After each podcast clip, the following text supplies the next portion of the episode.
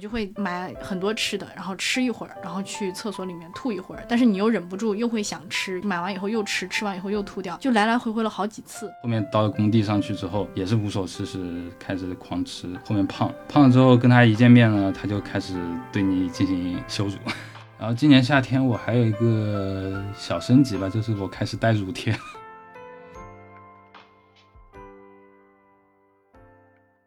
Hello，大家好，我们是午后红茶，我是主播小跑，我是主播藤井树。这一次呢是一期特别的节目，想要聊一聊，就是我们这么多年以来，就是为了变漂亮还有变帅所付出的一些努力和代价。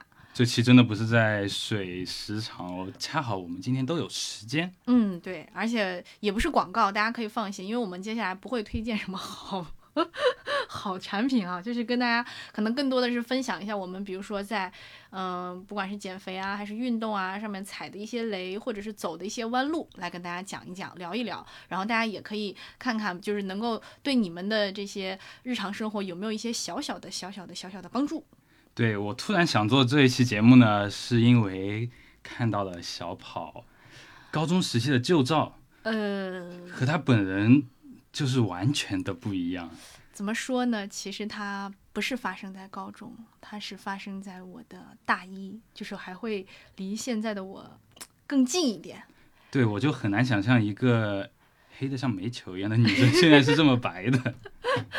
所以，我们今天也跟大家分享一下。然后，我们这一次呢，打算先来给大家展示一下我们以前是什么样子的。虽然大家看不到现在的我们是长什么样，但是可以给大家看看曾经的我们，很多年前的这种黑照。而且，这个黑照呢，也会展示在我们的这个专辑的封面上，开门大吉的感觉。坚决不会放在我们的那个简介里面。对，然后呢，我们还会跟大家聊一下，比如说我们有哪些具体的变美的思路，然后去改善自己，让自己从当年的那个不管是黑煤球或者是大胖小子，然后变成现在的这个，呃，还算不错的一个都市丽人吧，这种感觉。其实我挺羡慕现在的刚入学的大学生，我们那会儿在穿搭呀这方面，网上的讯息其实还是挺少的。像现在的孩子，他们能找到很多很多的穿搭信息。我有时候看到一些大一新生，他们的照片就，哇，帅哥美女，但我们那会儿好像就真的没有说。会让我们觉得穿搭还不错，然后打扮也很不错的男生女生。我觉得可能是因为学校吧，就是我在传媒类院校读书嘛，然后我从大一的时候就开始经历各种各样帅哥美女的暴风洗礼，就是从我身边过的全都是大帅哥大美女，而且他们一律都会成为微博的网红，因为那个时候小红书或者抖音都还没有流行起来，然后大家都会在微博上面发自己的照片，然后一看都 惊为天人，而且。很多我们的校友全部都去海马体当模特，是你有时候逛商场的时候路过都会看到你漂亮的这个校友们，所以我我这边倒没有你这种情况。我们那会儿就是整个学校就是都在学习，也不能说都在学习吧，但是大家穿的都还挺丑的，好像我是从大二的时候逐渐发现，哎，女生们开始化妆了，然后也会出现一些穿搭还可以的男生。对，大二基本上算是分水岭了，就基本上大对大一大家都是那种丑小鸭进来的，然后大二开始就是慢慢的一步一步蜕变，一步一步蜕变。然后我们先给大家，就是我们要不先展示一下我们的亮照，或者叫做黑照。好的，嗯，谁先？石头剪刀布，石头剪刀布。哎，我赢了，那你先吧。来，请瑞平。现在那个我们，这我是学这个就是。广播电视学专业的啊，所以我现在要给大家就是来点评一下我们展现的这张照片。首先展现在这个照片中的这个，嗯，中央的人呢，一定是我们的主播腾工了，对吧？嗯。然后在画面中的腾工呢，比现在好像在脸更宽一点，是吗？对，那个时候大概是八十公斤，一百六十斤。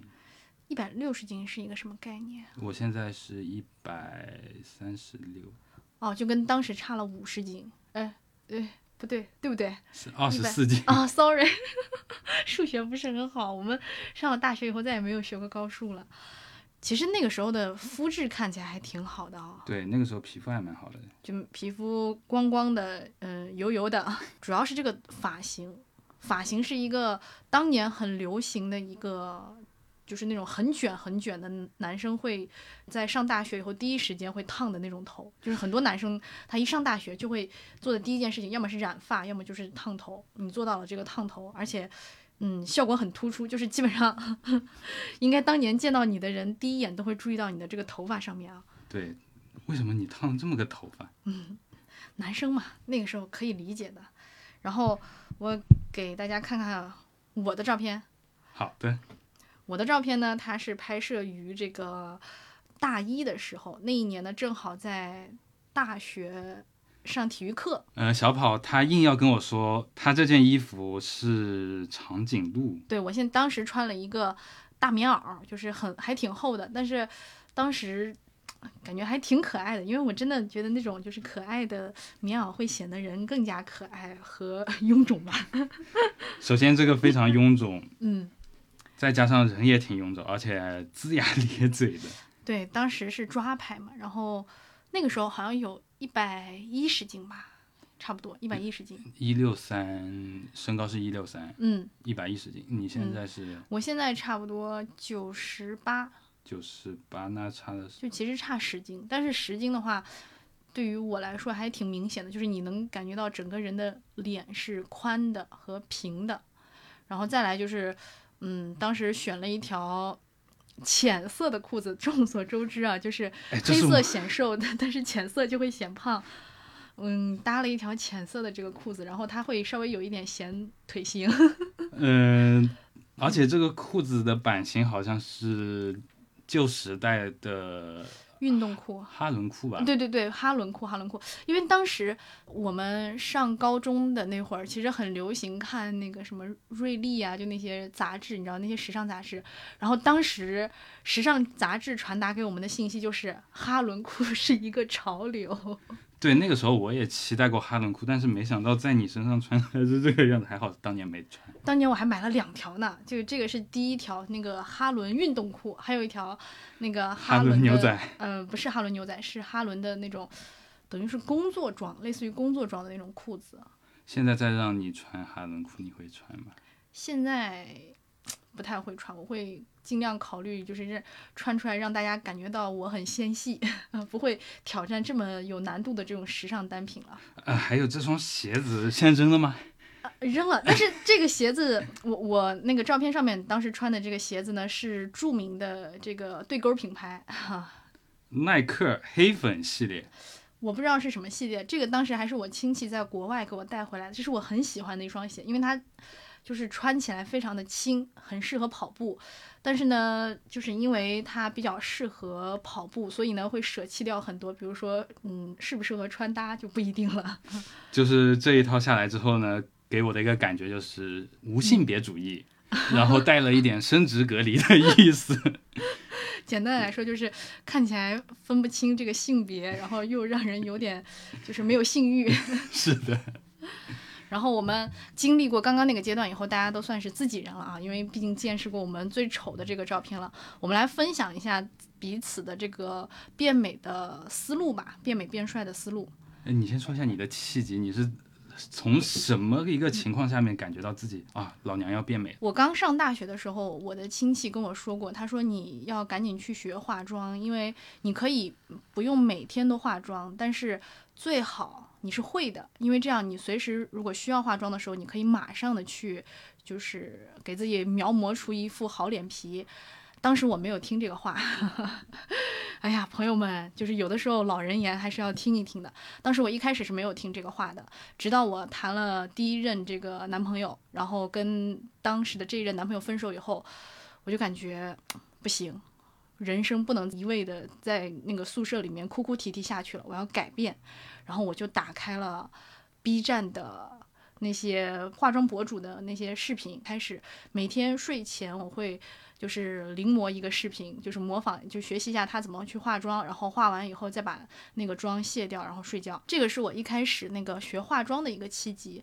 然后你们分手的原因是？嗯。这个跟这次的主题有关吗？不是分手的原因，确定不是他嫌你丑吗？还是怎么？当时还没有嫌我丑，而且当时我记得当时虽然没有化妆，但是大家对我的评价还还可以，可能因为我们那个学院 确实长得漂亮的人不太多吧，所以你能稍微的就是脱颖而出。而且大一嘛，刚开始的时候大家也不会特别漂亮。然后我到大二分手以后，我就开始怒学化妆，然后就是开始能够感觉到自己有那么一点点小小的进步了。当然也会画出来一些比较离谱的一个妆容。然后另外一个改变也是减肥，当时的减肥想法也是嗯失恋，失恋了以后呢，我当时就在想为什么会被甩掉。为什么会分手？然后我想，可能是因为我太胖了，因为我就是当时在那种很绝望、很失望，就是很为这个情爱为情所困的时候，然后突然有一天我在想，想起来以前我们走在路上，然后当时的那一任对象看着我的腿说：“你这个。”腿还挺宽的，他没有用粗，朋友们，他没有用粗，他用的是宽，有点亚萨西了啊，宽啊，对，但是对于你来说可能是比较温柔，但是对于我来说简直是一把子暴击，然后我当时就开始突击的减肥，这个就是我的一个契机，另外的话也是。工作以后吧，我觉得工作跟跟我自己工作有关，因为我工作以后要经常的出镜，然后呢就每天需要去化妆，然后我也会因为本身我的工作每天其实都是在做一样的事情，很枯燥嘛，所以我就会想，那我可能要花更多的心思来到改变我的妆容这一块儿，或者改变我的穿搭这一块儿，然后也在慢慢的进步。所以就是你实质性的化妆手法突飞猛进的阶段是工作这一段时间。对，因为经常用嘛，然后就开始越越来越好。我之前在学校的时候，其实很多时候，比如说大场合，我是会去隔壁宿舍，让隔壁宿舍的朋友帮我化一下妆的。就是我自己的妆还没有那么拿得出手。你自己的妆就是有没有被人锐评过？被其他女孩子锐评过？嗯，有被其他 gay 锐评过，就是我记得一开始我有一次初尝试了一次化妆，然后化妆完以后跟一个 gay 出去玩儿，然后他就说：“呀，你这个妆，你这是烟熏妆是吧？” 哎，你那个时候他说你烟熏妆是什么样的状态？当时可能眼影抹的有点多吧，有点重，就是那个时候那一年他还是。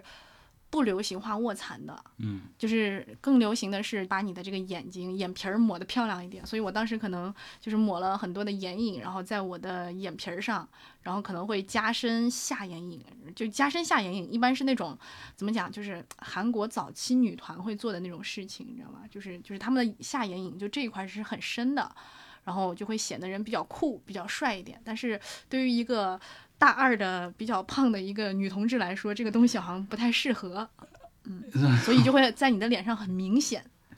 你那个时候的眼影是什么颜色？不出意外的话，应该是深灰色。天哪！哎呀，当时买嘛，就就没有很大，没有很多的经验，就是随便买了一个眼影盘，然后就随便的试了一试。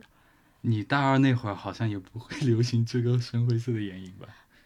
当时买的时候没有考虑过太多哦，对，我想起来，另外一个我变美的思路，还有就是我本身其实是比较近视的，我四百多度，因为我后来加入了足球队，就是足球场上无父子嘛，大家踢的时候都比较猛，所以我就迫不得已，我当时换了一个那个隐形眼镜，就本来我是戴那种很厚的那种眼镜框的，然后一下换了一个隐形眼镜以后，新世界的大门打开了。那你今天戴的隐形吗？对我今天戴的隐形。应该叫美瞳，就是你，我会有一个进阶，就是先从隐形，然后到美瞳，然后再到大直径的美瞳。你今天是琥珀色的，对，大直径的。讲完了我的这个契机以后，你的契机是什么？我的契机其实我总共有三次减肥历程。我这三次减肥历程呢，分别是在高中、研究生的时候，然后再加上工作的时候。高中那一次的话，其实我高中的时候是满脸痘痘，然后又很胖、很宽的那种样子嘛。跟现在比，那肯定不像现在，因为那个时候还没有发育完全嘛。嗯。但是在那个时候的话，你确实整个人看着就是很肿，加上满脸的痘痘，其实观感挺差的。嗯，那个时候我不是住在学校旁边嘛，然后我那些女生经常就取笑我，然后我家对面就正好是女生宿舍，然后他们就会在女生宿舍那里大叫，然后嘲弄我，我就觉得还挺受伤的。你还记得当时的外号吗？还是叫我啊，就叫我洞洞。那还好嘛。但是其实你听得出来，他是有一点嘲弄的那个意思在的。哦。还会因为外形遭遇到什么霸凌吗？我觉得那会儿其实已经有一点在霸凌的感觉，就是那些女生会拖着我，然后说：“哎呀，你脸上怎么这么多痘痘啊？你怎么这么胖啊？”就会一直这样子跟我讲嘛。受到的恶意还蛮大的，就是尤其带头的那两个女生，她们就比较她们比较皮，倒不是大姐大。然后那个时候为了遮盖痘痘，我就开始学了一下化妆。哇，那么早，高中就学，但是那个时候男装的话还是刚起步的嘛，你能买到的男装品牌还是比较少的。嗯，就我试过粉底液，也试过 BB 霜，然后还有遮瑕膏，嗯但其他眉毛啊那些我都没没去动过嘛。但至少这种打底的我还是知道的。嗯，所以其实各位也不要太好奇，我会知道女生那么多化妆的技巧，因为本来我自己也化过妆，然后我姐也跟我分享过她用的化妆品，嗯然后我就知道了一些女生的化妆的一些小技巧。那你那么早就开始化妆，为什么我昨天建议你化完妆再去约会的时候，你说有点羞耻感？怎么说呢？因为我毛孔比较粗嘛，如果你要化妆的话，肤色会有点不太匀，然后整个脸的质感跟脖子的质感差别会有点大，所以我是不太喜欢去涂底妆。那抹匀不就好了？脖子和脸都抹上那也太怪了，我没试过那样子。啊？我喜欢带点粗糙感的，因为我那个时候化妆主要就是脸上就是有瑕疵的地方用遮瑕膏抹一下，会特意选一个比自己肤色深一号的。嗯，就是如果有直男学化妆的话，建议你们买粉底液啊或者什么的，选一个比自己肤色深一号的就行了。为什么？呃，因为男装的话，你如果跟自己肤色是同色的话，嗯你会显得特别亮，然后你看着就就是有点奶油小生的那种样子，跟你自身的那种直男气质是不太相符的。最好是要选一个深色号，然后打上去之后，看着会效果自然很多。那不会就是让整个脸变黑一度的那种感觉吗？不会不会，你你只要晕开了之后，其实效果还好的。减肥的话，主要也是因为被说胖，然后那段时间就疯狂的打篮球，就一下课就跟兄弟伙们去打篮球，晚上回家饭只吃半碗，花了大概三个月的时间吧，嗯，瘦了十五斤左右，那个时候瘦到了一百二十。就是比现在还瘦。对，有个女生的发小嘛，嗯，她住在我家旁边，然后我们上学的时候就是会一起去嘛。她说，感觉你最近好像瘦的特别多，嗯然后那个时候就觉得特开心。后面到高三的时候，不是因为这个痘痘还是很严重嘛，然后我就跟我爸妈说说，呃要不要去把这个痘痘治一下？这个痘痘还挺影响我学习的心情的。然后他们就带我去了，去了之后就开了那种，我也不知道它是什么药，反正吃了之后嘴皮会疯狂的掉皮。嗯，那段时间还不能吃鱼，不能喝奶。对一个非常爱吃鱼的人，接近半年的时间不能吃鱼，简直要把我杀了一样。这是中医还是西医、啊？西医怎么感觉有点那种偏方的感觉？对，但是用了之后吧，确实就痘痘再也没长过，就整个大学期间就再也没复发过。哦，到了大一吧，大一的时候发生了一件事情，让我印象还挺深刻的。那个时候跟一个女生去约会嘛，然后那个女生跟我说：“哎，你为什么没穿 AJ 啊？”然后那个时候啊 AJ 很流行，我说。AJ 是啥呀？后来我们就很客气的吃了个饭之后，就再也没见过了。大家互相躺在微信列表里面，就没再说过话了。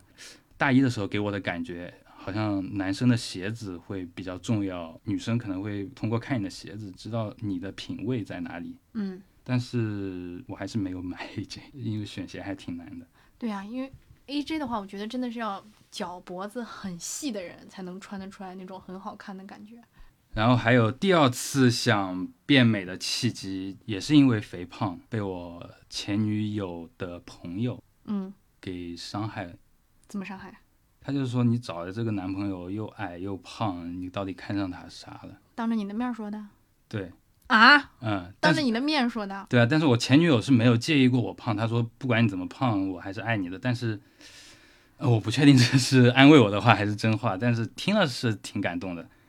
然后后来吧，我不是上工地了嘛，嗯，上工地之后我就胖的一发不可收拾了。那个时候就为什么工地有这样的魅力呀、因为你每天去干活还是挺累的，然后再加上工地它整个环境是比较无聊嘛，嗯。所以你可能下了班之后就是没事干就吃饭，嗯。然后吃零食打游戏，然后那个时候就体重飙到一百六十斤，你最胖的时候是一百六。一百六十二，嗯就刚刚我给你看照片那会儿，就是还没有减肥。然后后来不是分手了嘛？分手之后，呃，我那个时候还在工地，但是我已经痛定思痛了。嗯我说我不能再这样胖下去了，我就开始减肥。我就去开始学健身，嗯在工地上买了什么瑜伽垫啊，什么东西，自己做那种有氧运动，嗯慢慢慢慢瘦下来。后来工地实习结束了，我就回学校报了个健身房，上了个课，然后自己开始练，花了大概也是半年时间吧，瘦到了一百二十几。后来第三次嗯，减肥，原因又是在工地 吃肥。男人不去工地哈，呃，不过其实前面就有一点兆头了。那个时候不是都在家做饭嘛，然后我前女友又特别喜欢点各种各样的菜，然后点了一堆菜，她吃不完，她吃不完，我 吃，我又不舍得浪费嘛，然后就嗯疯狂吃吃吃，吃完之后啊，体重就飙了。后面到了工地上去之后，也是无所事事，开始狂吃，后面胖，胖了之后跟她一见面呢，她就开始对你进行羞辱。嗯对。那你后面的几次胖都是因为你谈恋爱是不是？我我觉得是因为你到了就是谈了恋爱，然后就是到一个平稳的一个阶段，再加上你就是日常打工比较忙，对，然后整个饮食也不怎么规律，然后也不注重营养这方面的。嗯，一谈恋爱就会让你有一种安稳的感觉。对，不过现在想明白了，就是有了健身的习惯之后，会很注意这方面的，嗯尽量克制自己，不去吃一些有的没的的东西。嗯，我听过很多，嗯就是我们以前女生最常讲的是，当一个女生开始减肥、开始锻炼、开始节食、开始健身的时候，就说明她想要换对象了。真的吗？你以前想换对象的时候有这样子的吗？是的，我以前想换对象的时候，就想分手的时候，我就会开始默默的锻炼身体，让自己变得更好。吃饭 也是自己出钱多一点，想要早点撇清关系，这种感觉。那我们再来讲一讲以前为了改变自己。走过哪些路或者是弯路吧？我先讲。首先，我最大的弯路应该就是在减肥那一块儿吧，就是发现自己很胖的时候。那个时候最胖差不多一百零八到一百一，当时确实是有点胖的。虽然也有人会说，哎，挺可爱的，怎么怎么样的，但是自己当时蛮受挫的，然后也会把胖归结到自己被甩的这个原因上面。我记得从某一个寒假，我回到家以后，我就开始了节食减肥。就这种节食减肥，不是说我少吃一点，而是说我本身其实还挺能吃的，就是胃口还挺大的。那我怎么做呢？我就是吃完以后再把它们全部都吐掉啊？啊！那你不是跟某网红吃播是一个路数吗？你说哪个网红？你悄悄告诉我。啊我的校友。我其实这样，我记得印象很清楚，因为当时我发现，只要你过年回家一定会胖。然后我的想法是，我已经这么胖了，我再过年回家再大吃大喝，再什么年夜饭啊之类的，那会变得更胖的。我不能让这种事情出现。所以呢，我当时就是一吃完饭，然后就会躲到自己家的厕所里面吐掉，以至于那段时间就是我会吃点小饼干，我吃半块我都要再马上把它给吐掉，因为我觉得就是食物可能是万恶之源，就是这个东西进了我的肚子就会让我倒大霉。而且你家那边主要的饮食都是那种高碳水啊，yes，真的碳水太好吃了，怎么会有那么好吃的碳水？就是控制不住的，就是会想吃，然后那就没办法了，那就只能后期再催吐了。后来我是在台湾那边上学的时候，就是有一次严重到我就在那个我们的教学楼，它里面有便利店。然后便利店不是有很多各种各样的吃的，也不是很贵嘛，我就会买很多吃的，然后吃一会儿，然后去厕所里面吐一会儿，但是你又忍不住又会想吃，买完以后又吃，吃完以后又吐掉，就来来回回了好几次。当时我正好有一个同学在那个便利店里面打工，然后他就会说啊，你今天吃好多哦，我说啊，没办法，突然饿了，就是这种。你当时就没有想过是因为你不运动的原因吗？我也运动了，那个时候也开始就是既有节食也有运动，就是我会很努力的去跑步啊之类的。跑完步以后，然后吃了东西，然后会吐掉。这样长期的一个饮食习惯会给我的饮食有一些改变，比如说我会在那段时间不太吃辣的东西，因为我知道就是我如果吃完辣的东西以后，我还是会吐掉。那辣的东西吐掉的感觉是非常非常难受的。然后再来的话，我就是确实对于食物来说，实在是没有太大的兴趣，因为我每次会习惯，比如说吃了很多，然后吃完吐，吐到我实在是没有东西可以吐的时候，然后才会停止这场闹剧，导致我就是在停止完这场闹剧以后，很长一段时间对食物真的都完全提不起来兴趣。那你现在是不是也有点后遗症？因为我觉得你现在好像也是对食物没多大兴趣的那种人。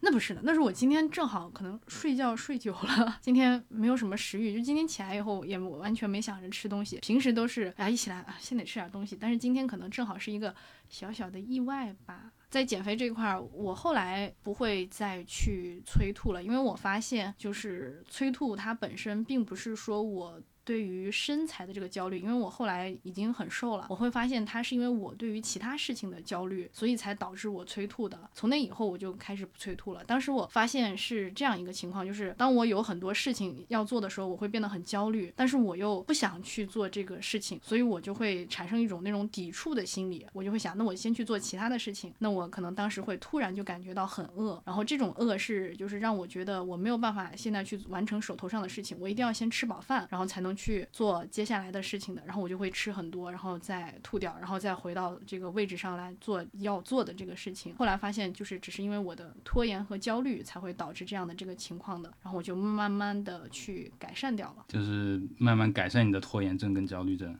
对，因为其实我这个情况也告诉过我很多的朋友，然后我朋友也会帮我就是出主意，就建议我去买一本书，然后这个书它会讲很多关于暴食症的这个就是解决方法之类的。那本书真的很难买，就是在多抓鱼上永远抢不到货，永远都是那种上一秒刚上架，下一秒就下架了。所以我本来是一个对于暴食症很焦虑的一个状态，但是随着这个书有。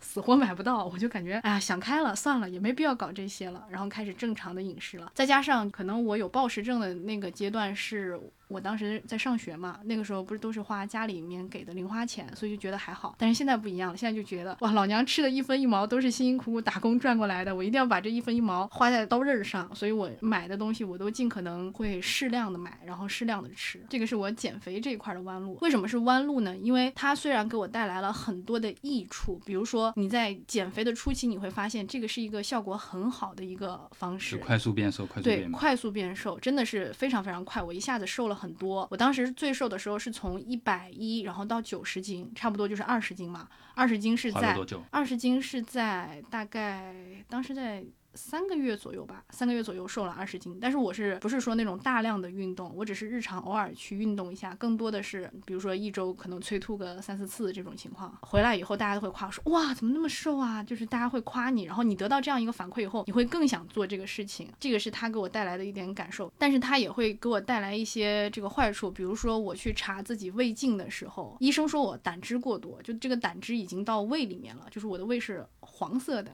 就是 人是黄的，胃也是黄的。医生跟我讲了这个事情以后，我才反应过来，这个可能是当时我一直催吐，然后留下来的一个后遗症。可是我在节食这方面好像跟自己和解的还挺好的。我确实是一个特别特别爱吃的人，所以我。当时减肥的时候，我脑海里想的就是控制饮食，就是没有说过我就不吃了，还要再想办法说如何在吃的够多的情况下做到减肥。然后我就会去搜那些健身教程嘛。那确实，我一开始走的就是一条比较正的路，我会知道哪些东西就是你三大营养素到底要怎么分配着吃会比较合理。然后怎么分配？就是你碳水尽量控制在一个拳头左右嘛。然后要吃的话，就像吃那种土豆啊、芋头这种。稍微健康一些的高 GI 的碳水，然后蛋白质要多吃，蔬菜要多吃。所以它对我的改变就是，我现在就很爱吃肉跟蔬菜。然后碳水的话，我尽量就会压低它的比重，因为你吃了那么多之后，相对来说你就要去运动更多。在健身这一方面，我又花了很大功夫去研究。上次去体测的时候，就是肌肉含量还相对来说还比较高。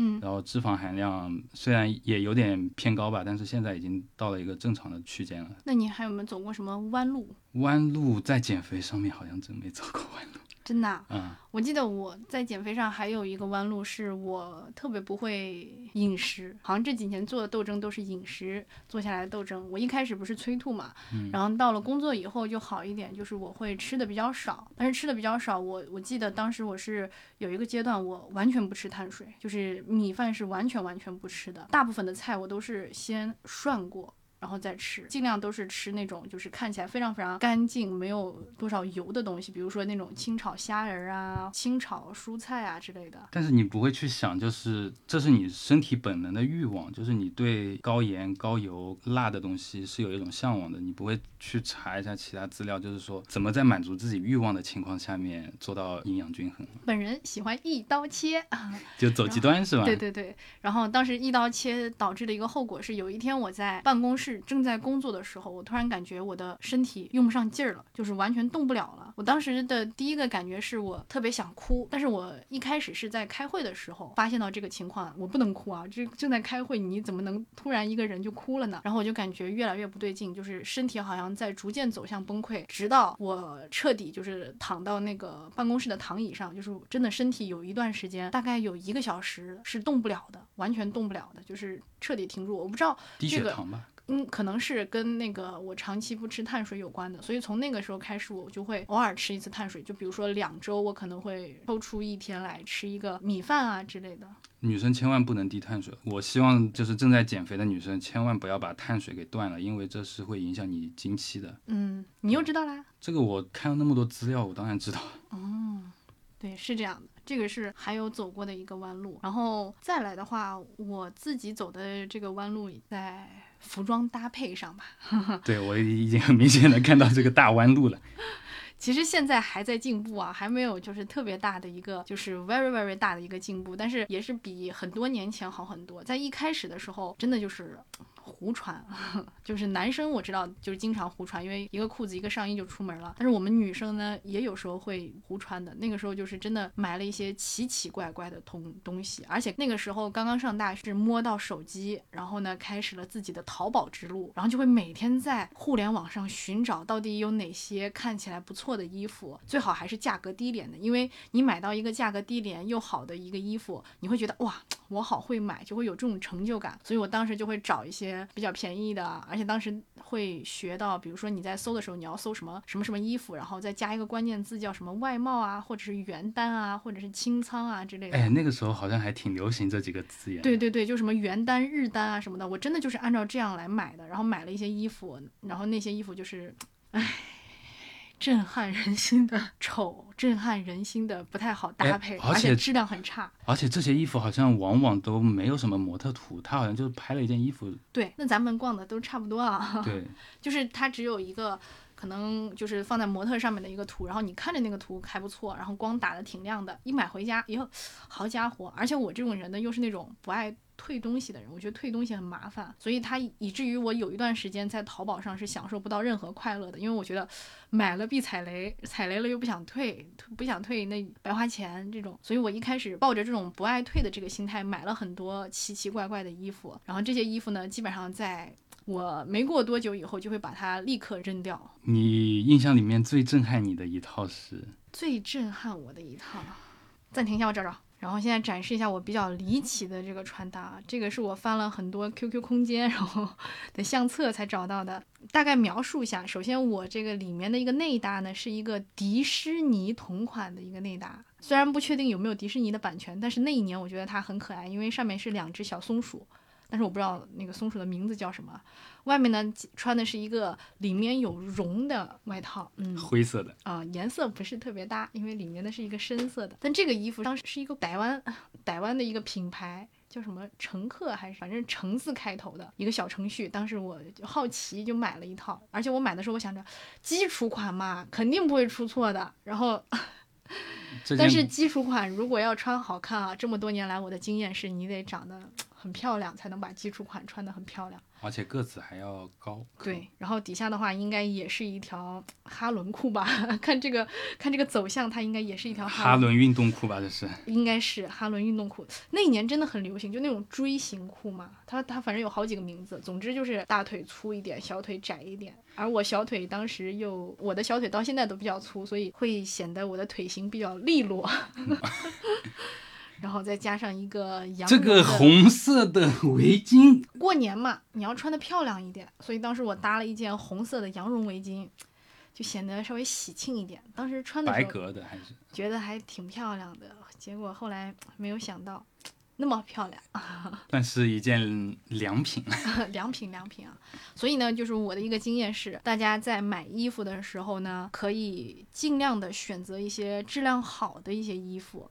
就是怎么去看这个质量好呢？如果你是在某宝上买的话，你一定要把这个人的脸挡住，而且要小心，越是那种找外国模特拍的那种淘宝店家，他的衣服越丑，因为他的衣服已经丑到需要一个外国的有气质的模特才能衬起来这个衣服。那你想，这个衣服它摆在你身上，摆在我们这种普通土人身上，不一定好看，真的不一定好看。而且有一点就是，外国人他的体型跟码数跟国内的是完全不一样的，就是对，外国人可能喜欢那种笔挺一点，但是可能对于亚洲人，尤其东亚人来说，笔挺的衣服就是我们的身材和身高可能会暴露那个缺点。对就完全不一样嘛。这个也是我走过的一个误区，就是我以前也是喜欢买这种啊，有个洋人像什么马克华菲呀、哎，但是男生这里有一点就是。我们的衣服基本上都是妈妈挑嘛，嗯，后面开始自己买衣服的时候，就是像我妈就会跟我说，你买衣服的话，尽量都要买贵一点的，因为你要穿的比较久嘛。就是男生这边会有这样一个说法，我不知道女生那边是不是也一样。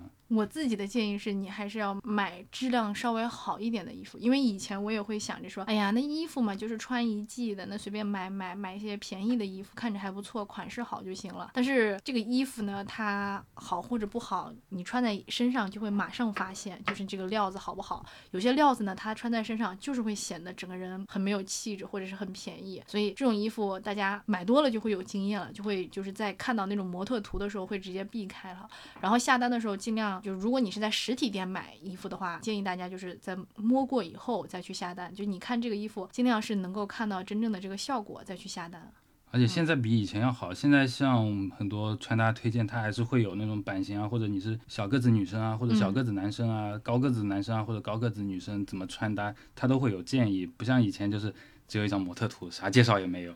对，全都是要靠你自己去摸索这个合不合适，所以我感觉以前就是穿搭很容易踩雷。嗯，再来是买衣服的时候，尽量去考虑，比如说你这个衣服买回来以后，能不能跟你的其他单品搭配得上？因为有些衣服就是那种，哎，一眼相中，梦中情衣，但是买回来以后真的完全完全不知道怎么搭配。我不知道男生会不会这样，反正我是经常干这种缺缺缺钱事儿。对我也经常这样，就是那个时候看了特别心动，但实际买回来之后，哎呀，这不能搭，那不能搭，嗯，好像只有这一套才能穿。但是，哎，毕竟打工人嘛，你又不可能每次都是换套装的，就嗯，一套归一套，所以你还是会要考虑，就是能不能跟其他单品搭在一起。对，这就是我们那些年淘衣服淘出来的这些弯路。真的尽量买一些质量好的衣服，你穿出去以后会比较自信一点。对你像买衬衫这种，你尽量就要买的稍微挺一些的，嗯然后料子穿在身上也稍微舒服一些的。对，当然那种就是超级大美女啊什么的，就当我们放屁吧，因为我觉得超级大美女穿什么都好看，哪怕抹布配在身上都是漂亮。对，超级大美女只要考虑亲肤感好不好？嗯，对。另外的话就是，尤其是衬衫，衬衫一定要熨一下再穿。虽然我今天没熨哈，因为就是我们都是自己人了，见面不用这么夸张。但是一般上班之前，我会把自己的衬衣熨一下的。尤其是大家如果买一些料子比较好的衣服，就是可以熨的话，那就熨一下。然后我分享一下我在服饰上走过的弯路。嗯，男生们有福了。我觉得男生其实走的弯路也不少。现在街上不是挺多男生，他的穿搭还是不咋行的嘛。嗯。就是我觉得男生好像从小就没有一个审美教育吧，包括现在针对男生的穿搭慢慢变多起来。但是像以前的话，真的就是胡穿，真的胡穿，而且真的没有任何人给你指导。就上衣裤子只要能穿在一起就行了。对，而且可能每个男生的爸妈都这样，男生嘛，衣服穿好一点就 OK 了，就也不要考虑太多搭配的问题。对，我觉得大一大二的男生基本上全都是要么上身阿迪，下身耐克，要么下身是阿迪，上身是耐克，反正就是那种大牌子，妈妈买的大牌子，然后穿在一起。哎，对对对，那个时候我印象很深，就是我室友他跟我讲了，因为那个时候我看他穿的那个短袖很丑嘛，然后我就试探性的问了一下他这件短袖是在哪买的，然后他跟我说这件是杰克琼斯的，然后买的蛮贵的。嗯。然后他说他买衣服的想法就是说你要买就买贵的，然后能穿久一点，嗯，但是他长啥样，那个时候看了觉得 OK 那就行了，后面不考虑他长期的一个审美趋势嘛，就比方说像白色的纯白色的衣服这种素色的基础款，它其实可以穿很久。嗯，但是那个时候带点花纹的，可能那个时候花纹流行，后面就不流行了。对很多男生他不会考虑这个事情。是很多那种该死的印花 T 恤，真的就是买了以后过几年就会马上后悔。有一段时间真的很流行那种优衣库，你记不记得 Life Friends 系列？哦，对对对，而且它是男装，但是我们女生都会买，我自己还买了，就是为了跟姐妹凑成情侣装。现在就觉得哇、那个钱 好像也没必要支出去。对，我觉得还是那种基础款素色的好搭一点，而且你能穿得久。因为现在啊，赚个钱也不容易嘛，你还是要考虑一件衣服能至少穿个两年左右嘛。然后我大一的时候完全就是一个大雷，就是鞋子也是乱穿的，就那个时候就是那种很丑的运动鞋，嗯，加条牛仔裤，还有个卫衣。哎，我记得那个时候冬天很流行那个棉马甲，你还、嗯你有印象吗？有有有，我知道。那个时候我也买了棉马甲，但是我没考虑它的颜色，他买了一个金色的，然后就是那种金龟子的那种亮亮金色，它会反光的，然后穿了 穿了两年吧，两年都穿那个棉夹克，那个时候觉得啊，好鬼帅啊！但是有会不会很像就是麦当劳的那个芝，就是汉堡里的芝士片儿的那种感觉？有一点，然后我那个时候买了两套那个棉马甲，买了两套轮流穿是吧？哎，对，后来看哇，真的好丑。男生可能比较喜欢穿牛仔裤嘛，我觉得牛仔裤真的很难挑。你有没有印象？初中的时候流行过铅笔裤，就少女时代那首《记》出来之后，很多女生穿上了铅笔裤。有有有，你有穿过吗？但是我中学那会儿其实衣服还都是家长挑的，所以我的牛仔裤都是很土的。就是我甚至还没有来得及接触铅笔裤这个单品，就已经经历过那种就是土味儿牛仔裤，就是那种家长挑的土味儿牛仔裤了。我记得土味牛仔裤它有一个很重要的标志，它都是水洗的，就是前面都是磨了一层白白的，有有有有有，而且它那个整个版型就皱皱的，嗯，那个是真的很土，兄弟们不要穿那个。但现在应该不会。对，现在的牛仔裤它都是那种丹宁嘛，就是嗯它整个色调是统一一些的。唉，以前的流行嘛，都是时代的眼泪了。对，就是那种稍微版型直挺一点的，然后各位也不要去穿紧身的，对蛋不好，嗯，而且也不好看。我刚才反应过来，你说的对蛋不好是什么东西？啊，我记得以前我穿过一件很离奇的一个单品，叫做羽绒裤，就是羽绒服，你知道吧？我知道羽绒裤不是阿姨妈妈们穿的吗？那我我以前小的时候跟爷爷奶奶一起生活嘛，他们穿羽绒裤，就给我也穿上羽绒裤了。但是有一说一，羽绒裤真的很暖和。啊，尤其在你们北方还是挺需要的。丑归丑，但是真的暖。是，但是它太丑了。我依然记得在初中的时候，我当时穿了羽绒裤，然后外面套了一个校裤。那个羽绒裤它刚刚好把我整个校裤撑得圆圆滚滚，就是它能把有一点紧身效果。对它已经把那个，它已经把校裤撑出了那种丝袜的感觉，你懂吗？当时我穿着那条裤子以后，一开始我是很自信的，然后我走在路上，然后进了学校，紧接着就被同学嘲笑说你这个腿还挺粗的。你看，又是这种话伤到了我这种小女生的自尊心。后来我就再也没有碰过那个时尚单品。就到了大冬天的时候，即使很冷，我就是那种裤子不会穿很厚很厚，而且主要北方它其实室内有那个暖气嘛，所以就是你那中间活动的那个路也不是很长，忍一忍就过去了。哎，插个题外话，嗯，你现在还会穿秋裤吗？秋裤啊，啊，我今天见你就穿秋裤哎，我应该有大概五六年没穿过秋裤了，那你不冷吗？不冷还好。真的不冷？对，你发毒誓？是不发毒誓，我真的就没再穿秋裤了。你腿上贴了铁皮吗？没有，就是你长时间习惯不穿秋裤，就不会觉得冷。那你会穿其他保暖裤吗？嗯，不会，就偶尔还是会去买一些加薄薄一层绒的那种，稍微有一点保暖性就就行。但是它是外裤，对外裤就一件就不，是不是说里面穿的那种贴身的那种裤子对。啊。然后这两年越来越可怕的是，我连秋衣都不穿。你这么抗冻啊？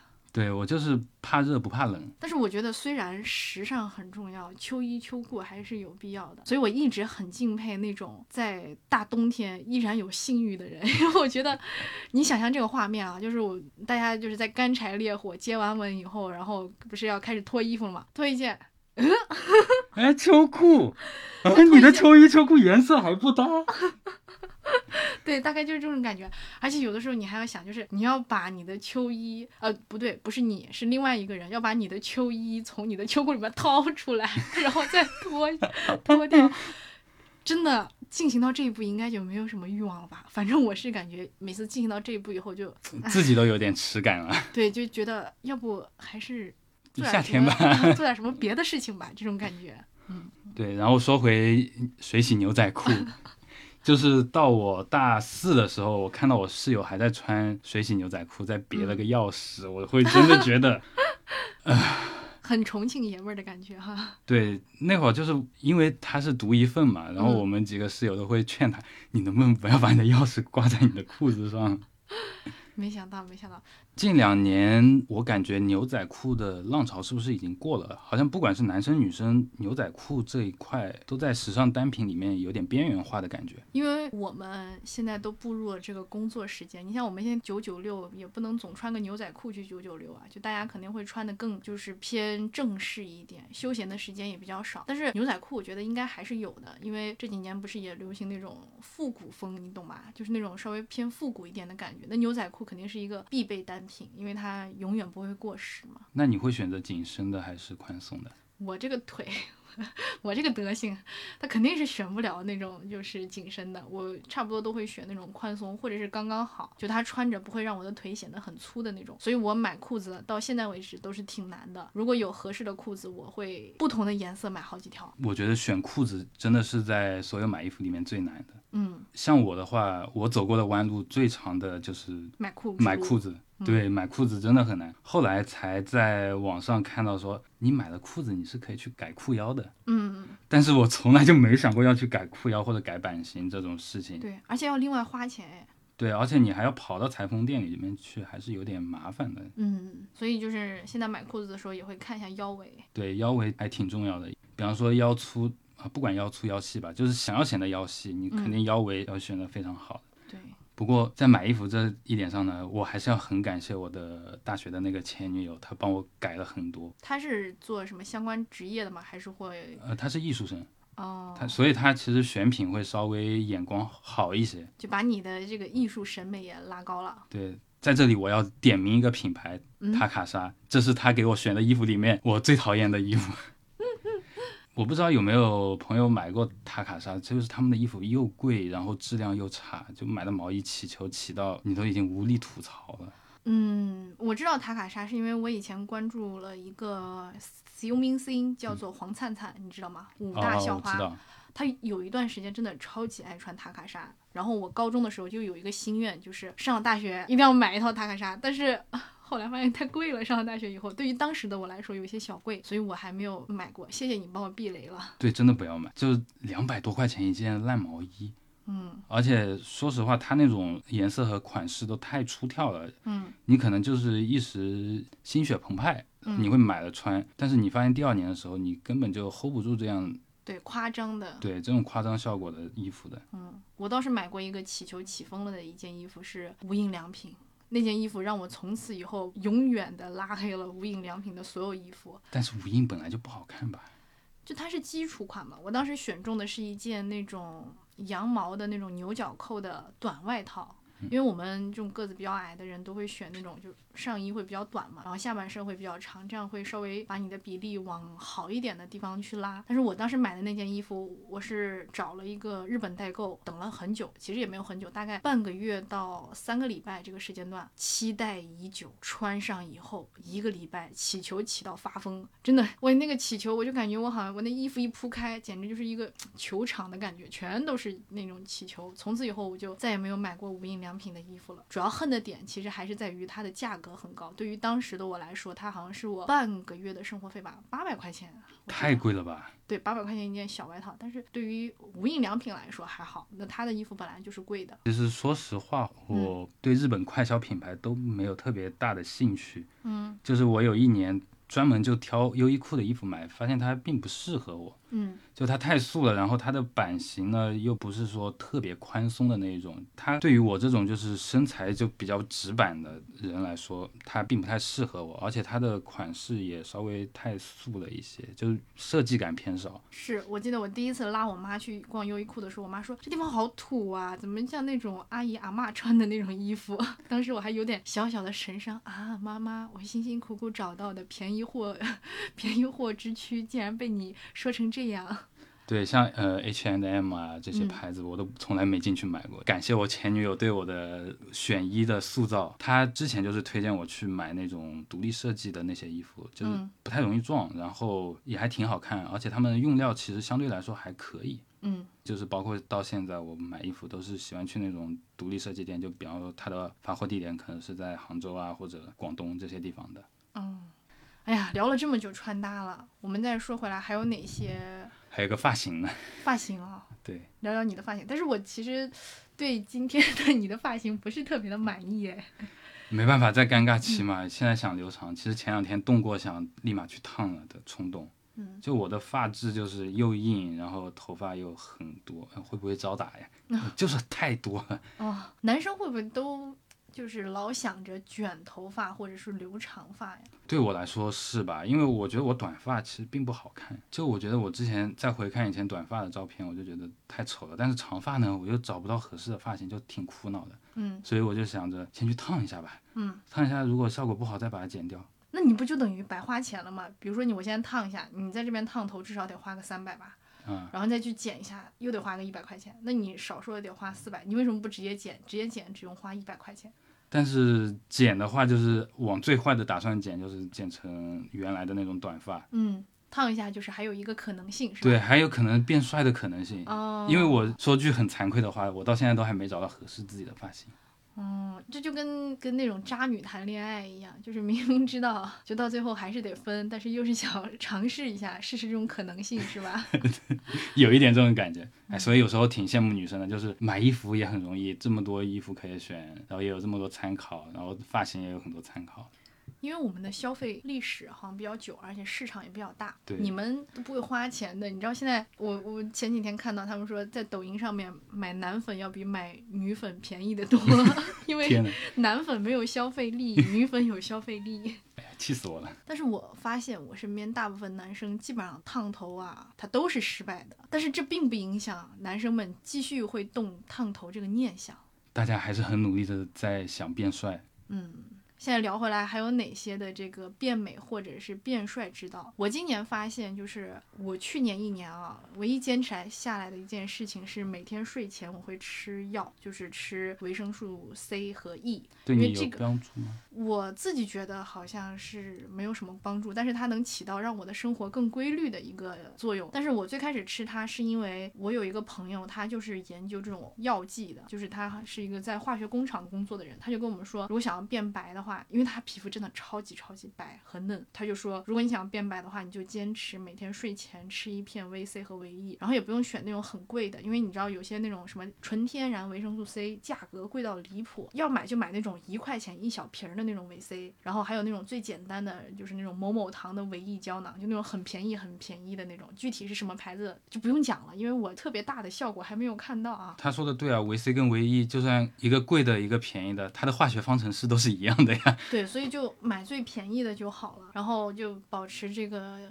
每天睡前吃一点，时间长了一定会变白的。我依然是这么坚信的，所以我也会依然坚持吃。这个是我的一些变美的小小妙招。你呢？我今年变美的小妙招有两个，嗯一个是我开始玩起了香水，嗯还有一个是我终于开始带一些配饰了，就是以前是真的完全不会去带配饰的。哦，对，晶莹细软真的是能改变一个人的穿搭气质。对，啊，你上次不是说我 我像个富二代渣男吗？嗯戴那个戒指，像以往的话，香水这一块，我会天然的觉得好像男生用香水有点怪怪的。嗯但今年我有个同事，他男生嘛，嗯他在跟我分享他用的香水之后，我就想我也试一下吧。一进坑吧，就有点对，有点难跳，一下子就连买四瓶。就是很享受那种把自己腌制入味的感觉。对，就每天香香的出门，确实自己心情都还蛮好的。对，有些人说就是他比较自私，他也希望自己香香的，所以每天会把香水抹到自己鼻子下面，仅供自己一个人来闻，闻那种香香的味道。然后配饰的话，我今年终于如愿以偿的买了波洛领结，就是就是我昨天带出去的那个。哦，就是那个如果不收拾的话，像一把钥匙串儿的那种。对对对，这个领结的话，它其实是有什么故事啊？它应该是美国的一个东西。嗯它的话，我是在初中时候就知道这个东西。我记得嗯好像当时是在看柯南还是什么动漫里面发现有这个东西，啊，那个时候就觉得哇，好好看，我以后一定要买一个。嗯然后拖拖拖一直拖到工作了才买，然后戴上去之后就觉得哇，帅无比。倒也不是说帅无比啊，但是就觉得你有多了一个这样的配饰，很多人都没见过它，嗯我就觉得嗯，感觉还蛮好的，而且它就是领带的另外一种形式嘛，它本来就是为了替代领带出席一些休闲场合的一个领带。嗯，对，确实是，就有一些单品会更好看一点。像我自己开始逐渐就是倒饬倒饬，也是因为我在做那个线上销售啊，嗯在搞这个线上销售以后呢，你是可以看到回放的嘛。然后我有时候会看自己的一些回放，然后还有包括一些视频呀什么的。时间长了以后，你翻看那些视频，你就会知道，哎，自己怎么搭配会更好一点。然后也会发现，就平时你可能穿着普普通通的一些 T 恤，你加一些项链也会更漂亮一点，更好看一点。就如果跟你的这个整体的风格比较搭的话，所以就是建议大家，如果你想要变得更漂亮的话，你可以适当的去记录自己，比如说每天的这个穿搭，记下来以后你再回看，比如说你自己在看这些照片的时候，你就知道有哪些地方是你搭的比较满意的，然后或者是比较喜欢的，有哪些地方是可以改进的，或者是比如说你还缺什么样的衣服，你在搭的时候你心里面就有数了，之后你买的时候也有一点数。对，尤其像夏天的话，因为嗯大家衣服都比较单薄嘛，所以其实是需要加一点配饰来点缀着。对我看一下，光那种什么项链啊之类的，就七八条了，就就来回戴。还是想买一些不太一样的项链嘛。还会想，但是基本上差不多了，金的、银的这种乱七八糟的，基本上都有了。然后今年夏天我还有一个小升级吧，就是我开始戴乳贴。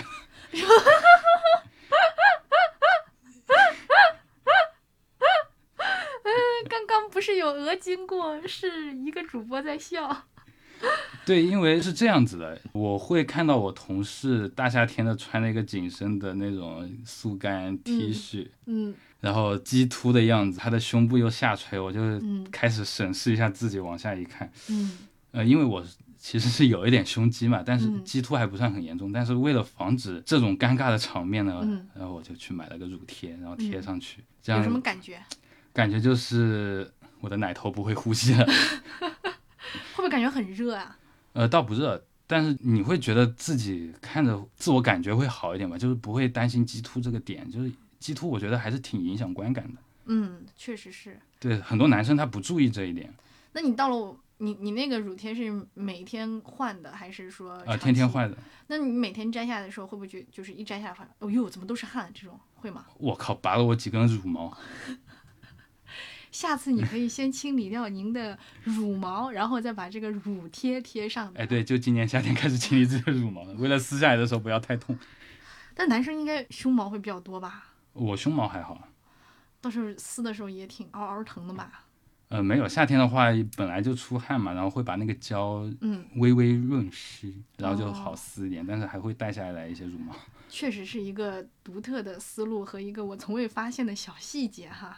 还有吗？真是宝藏啊！你再讲讲，我再听听。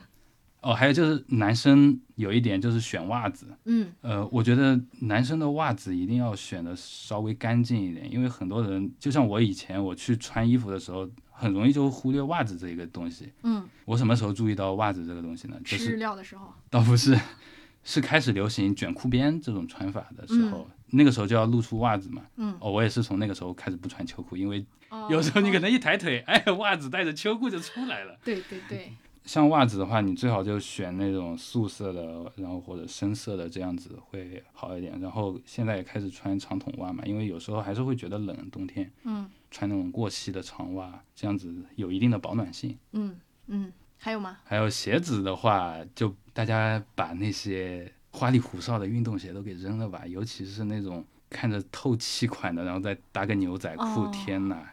是。各位男生，你们注意一下自己的形象吧。那现在上班了，应该不会太穿运运动的之类吧？反正我现在上班了以后就没太穿过运动系列的了。啊、我也不穿，我一般都穿板鞋或者最休闲的也是穿个帆布，哦，我对都穿那种小破皮鞋。要么老爹鞋，老嗯老爹鞋的版型其实也好，但是那种运动鞋的话，它本来体积又小，然后在嗯体积这么小的情况下面，又多了这么多弯弯绕绕的形状，嗯就它那个底不是都是弯的嘛，嗯然后其实看起来效果就是你上面是笔挺的，然后下面是一个没有任何版型的鞋子，嗯其实就看着特别怪。嗯所以男生最好你可以去尝试一下皮鞋或者老爹之类的。嗯。减肥方面呢，有没有什么建议？减肥的话，今年就是继续健身嘛，然后吃的话，大家一定要多看一下网上的一些科普文章，因为现在今日不同往时嘛，以前没有很多科学的一些营养指导，嗯像近年来的话，这种科学的指导越来越多了之后，你要注意自己营养的搭配，哪些该你多吃，哪些该你少吃，这些都是可以查证的。嗯平时下个薄荷 APP 记录一下你一天的饮食，你就可以慢慢的控制住自己的食量，然后还有注意自己营养的均衡性。你也会用薄荷？啊，我也会。哦，我也是用薄荷，我就是那段时间用薄荷，然后记录自己的饮食，然后不吃碳水，然后昏倒的。后来再也没有用薄荷记录自己的就是饮食了，最多只记录一下经期还有拉粑粑的情况。其实最好的话是三个环都能闭上，就是碳水、蛋白质和那个脂肪。嗯，但是你能保证看到的科普文章都是准确的吗？因为我现在出现的情况是这样的，有时候我看科普文章，比如说那个我心中的万恶之源丁香医生。我到现在都记得，我当时一开始是非常非常信任丁香医生的，我甚至经常会把丁香医生的文章转给我的父母，然后帮助他们去厘清心中的这个雾霾的。但是有一天，我突然发现，我在查找就是困扰我已久的这个便秘，我在查找便秘相关文章的时候，我会发现丁香医生前一年说蜂蜜是治便秘的，然后到了第二年又会说蜂蜜是不治便秘的，就在自己的同一个平台公众号上都已经就这样来回打架了，我会对他的这个信任度一下就降低了很多，然后也对于网上的这些科普的文章不太信任。再来，我会发现很多科普的文章，它其实更多的目的是想要卖掉它想卖的东西，就是你可能看这么久，前面你看着感觉挺热闹的，到最后会发现啊，他是在卖他想要卖掉的那个能量棒之类的。这就需要你自己有一定的化学知识储备了。就类似于蜂蜜的话，可是我是文科生哎，需要你再多讲解一些。就像蜂蜜的话，它其实就是糖浆，嗯它里面基本上是果糖。然后吃完蜂蜜之后，你会觉得大便通畅，很大程度是因为你果糖不耐受。嗯，所以你才会有呃拉屎通畅的感觉。但实际上，它对治疗便秘的话，只要你是果糖不耐受，那确实能治疗你的便秘。但是你如果果糖耐受的话，它对你来说是没什么用的，而且嗯它是给你增加额外的碳水摄入的。所以我现在蜂蜜吃都不会去吃。哦我自己的饮食上面的建议是，我之前有一段时间会发现，我不会特别的注意自己的饮食吃了多少啊，或者是怎么样，就有的时候甚至会吃的比较多，就下馆子的次数比较多。但是因为那段时间心情特别好，所以在称体重的时候，我本来就是惴惴不安的，然后感觉可能要胖个几斤，结果没想到反而下降了。所以我的建议是，大家不管是在减肥还是不减肥，尽量保持自己心情好一点，多做一些让自己开心的事情。这样的话，可能也会助于就是让你变得更乐观，然后也会不那么的把所有的这种焦虑或者是精力放在减肥这个事情上。还有健身这一点的话，我希望大家都能试着进健身房吧。就是可能女生对肌肉有一种天然的恐惧，雷嘿，健身房里脱吗？倒不是，就是女生其实也可以去练肌肉的。嗯，因为身体构造不一样，就是女生可能觉得练肌肉会练成金刚芭比啊那种，但实际上女生根本做不到。你如果有足够多的肌肉的话，其实你嗯基础代谢就会变高，嗯然后你到时候吃的稍微多一点也没关系，因为都会被肌肉给代谢掉。基础代谢的意思就是把它都拉出来嘛。不是拉出来，就是你要维持肌肉的生长的话，它是要嗯调用更多能量嘛。嗯就比方说，你原来只吃一千千卡的食物，嗯但是你练了肌肉之后，你的代谢提高到了一千五，嗯那你每天就会有五百千卡的缺口，然后你就每天这样子吃吃吃，然后你就会把身上多余的脂肪分解掉。是，而且我发现就是我有一段时间是一直在坚持跑步的，跑步会让你出很多的汗，出完汗以后，你的皮肤真的会变得贼好。是的呀，跑步也是一个好选项。对，就是那种就是皮肤水当当的那种感觉。对，但是大家还是把自己的运动方式多元化，就不要单跑步，就适当去练一下自己的肌肉。嗯女生的话就是肌肉根本练不大的，你们放心，只要你不打雄性激素，嗯。根本练不大的。最后聊一聊女生化妆吧。我自己的经验是这样的，因为我差不多在两年的时间内都是每天带妆的，每天基本上都是不一样的妆，除了周六周日休息的时候，或者是跟很关系很好的朋友，比如说 现在这种情况下我是不化妆的，大部分时间都会带妆。然后我自己的建议是，首先你要选对合适的这个粉底，因为我之前有盲目尝试过各种各样的粉底，有些可能就是博主推荐啊，有些可能就是自己觉得还不错，然后就买回来随便试一试。但是你要真的试一个合适的粉底，你会发现整个人的状态是不一样的。我有一次就是别人随手送给我的一个粉底，我抹上去以后，哇！惊为天粉，所有毛孔完全找不见，就是那种所有毛孔像跟你玩捉迷藏一样，就是完完全全一个黑头，包括什么那种小细节啊都找不着的那种好粉底，这么屌。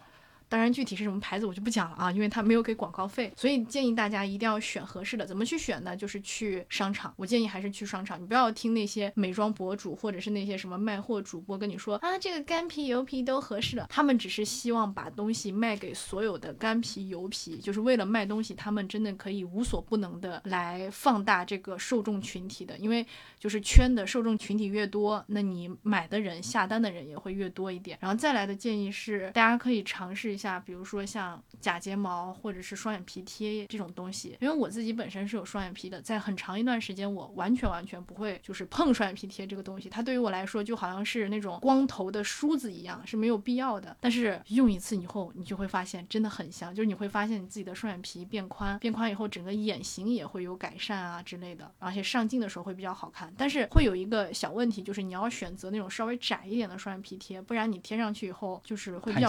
对，会比较明显，有时候会露出，尤其是你要拍照的时候，其实 P 双眼皮贴很难很难的，各位同学们，因为它在就是睫毛的后面藏着嘛，你要隔着一条睫毛，然后再 P 掉一点，隔着一条睫毛 P 掉一点，其实是很麻烦很麻烦的。就是不要自持有双眼皮了，然后不用双眼皮贴。对，可以尝试，偶尔尝试一下，就是或者是跟十几个姐妹一起拼单，然后去用那么一小条感受一下。再来就是呃，尽可能放大你身上或者是脸上的优点吧。比如说你觉得你的眼睛好看，那你就把你的眼睛画得更漂亮一点。如果你的鼻子好看，那你就尽可能的让鼻子更立体一点。然后还有一个建议是，如果你要画那种偏可爱型的这种妆容，或者是你当时要出席的这个场合，他要求你的这个人设是人畜无害的话，建议大家可以把自己的卧蚕画得明显一点，效果很好。就是我之前的那个同事，就领导的那个小三儿，他之前是走那种妩媚人妻风的，然后后来他发现我经常画卧蚕以后，他在工作中也会加重自己的卧蚕，就会显得自己更加幼态、更加可爱、更加就是年轻一点。我这边的化妆建议差不多就是这些，你呢？你这边还有没有什么小的建议？呃，我的建议就是男生这边的话，一定要摒弃需要女性给你包办所有穿衣的思想。就比方说，像我们之前的话，挺多男生的衣服都是妈妈给挑的嘛，然后可能你妈妈也会时不时跟你提一嘴，说以后买衣服的事情让你女朋友、让你老婆帮你解决了呀。嗯，但我觉得男生一定要自己多捯饬一下自己，自己去多发现一些穿搭的可能性，因为确实你把自己捯饬的很好看的话，你心情确实会变好。嗯，对，就大家摒弃一些陈旧的思路，去多尝试一些，就不要有耻感。就是可能大家去买那种很好看的衣服都会有点耻感，因为你没尝试过。我的建议就是大家多去尝试一些自己没有试过的东西，像香水啊，嗯，首饰啊。对，然后还有一些不一样的衣服，这样子真的是。我记得我每次劝我那些朋友试衣服的时候，就会跟他们说试一下，试又不要钱。然后他们听完这句话，就会默默的把自己喜欢的衣服去试，不然他们好像根本就不试。有一些朋友他甚至就是不是这个衣服，你觉得你说好看，他就会直接买掉，然后买回去后悔。哦，对我以前也是一个很讨厌进商场去买衣服的人嘛。嗯。后来最近这几年就是逛商场的话，嗯。看到一件衣服还可以，那我就立马拿过来试一下。因为男生的话，去商场的回忆都不是太好，嗯，就是妈妈拉过去，然后他逼着你试各种衣服，所以对于男生来说，对商场还是挺抗拒的。嗯，对，而且还会有那种推销吧？哎，对，其实我真的只是想简简单单、安安静静的挑一下衣服，但是他会一直说，哎，你穿这个好看，就加上了别人的评头论足之后，就会觉得有点害羞。嗯，有点不好意思，就不想进商场了。哦，对，我想起来，最后一个建议是，如果大家化妆了的话，记得把脖子也涂白点儿。哦，对，不要有色差。是的，真的不要有色差。就我自己有的时候懒的时候不涂脖子，然后我会发现色差还挺严重的，尤其是有的时候下狠心啊，就是手打的那个手持粉饼有点重的时候，就是用力比较猛，就脸会比较白，脖子就会显得特别黑。有些网红好像也是这样子的，但是真的出现的那个效果会感觉不太好。建议大家，如果你脸抹了的话，把脖子也记得抹上，或者是带一带，稍微带一带，或者用自己比较便宜的粉底去涂你的脖子，就是你的脸，你可以用比较贵的或者是比较合适的那种粉底，然后脖子的话就随便用一个能把自己抹白对，抹白一点的东西抹一下腻子就好了。好啦，那这就是我们今天全部的关于我们这二十多年、快三十年的这个变美和变亮的一些这个思路，希望能够给大家一点点小小的作用吧。对，如果没什么作用呢，就当听个乐呵。啊，对，没关系，没关系，毕竟我们也知道了 腾空贴乳贴这种大事儿，这么大的事儿，你怎么不早点讲呢？嗯，感谢大家这次听到现在啊，谢谢大家。那我们今天的节目就到这里结束啦，拜拜，拜。拜。